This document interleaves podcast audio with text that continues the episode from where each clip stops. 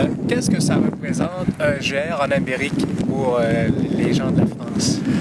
Bah, ça représente, je dirais, une continuité par rapport à l'ensemble des GR qui existent au niveau national, voire européen, hein, ce qui va permettre à des Français, des Européens, de venir découvrir autre chose que ce qu'on a chez nous, entre autres sur la Gaspésie, et c'est excessivement important de prolonger euh, ces itinéraires.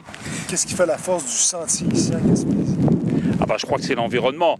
Quand on, crée un GR, il faut qu'il y ait, je dirais, quelque chose qui vraiment donne de la valeur à l'itinéraire. Donc ça peut être du paysage, comme on a ici, hein, avec des vues qui sont superbes quand on domine un peu l'océan. Ça peut être aussi au niveau de la faune, de la flore. Et à chaque instant, je dirais, de, de- l'année, ça change, euh, c'est différent. Et puis, il peut y avoir aussi des côtés patrimoniaux, euh, tels que des bâtiments, ou, ou même, je dirais, des coutumes, des histoires, etc. Donc ça, c'est ce qu'on recherche dans un sentier, dans un GR, avoir vraiment un intérêt fort pour inviter les gens à venir marcher sur ce GR. Quels sont les critères qui font qu'on homologue un GR? Alors le premier, c'est ça, c'est l'intérêt que le sentier a pour le randonneur.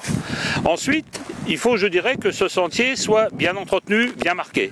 Ça, c'est important pour que le randonneur puisse facilement marcher et ne pas se, tromper. C'est, je dirais, la raison pour laquelle on marque tout au long du sentier des, euh, marques particulières qui sont blanches et rouges, qui sont des marques euh, Fédération française de la randonnée, qui sont déposées. Ensuite, comme un GR, un sentier de grande randonnée, c'est de l'itinérance, c'est-à-dire que les gens vont marcher une journée et chaque soir vont changer d'hébergement. Donc il faut qu'on puisse procurer aux marcheurs des hébergements. On estime qu'il faut entre 20 et 25 km entre deux hébergements. Alors ça peut être un refuge, ça peut être un abri, ça peut être un hôtel, etc. C'est différent.